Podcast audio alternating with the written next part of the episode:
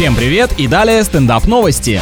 Слишком прожорливого жителя Китая выгнали из ресторана со шведским столом. Клиент считает это несправедливым, ведь вывеска предлагает съесть сколько сможешь. Вероятно, там внизу мелким шрифтом дописано «пока тебя отсюда не выкинула охрана», тогда все справедливо. В первый свой визит мужчина съел целый поднос свинины, во второй 3,5 килограмма креветок, после чего владелец внес гостя с неуемным аппетитом в черный список, который, скорее всего, и назван в его честь, поскольку черных дыр в животе больше больше нет ни у одного из посетителей.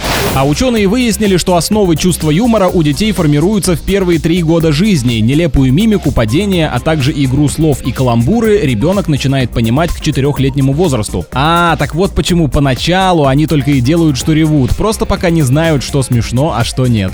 На этом пока все. С вами был Андрей Фролов. Еще больше новостей на energyfm.ru.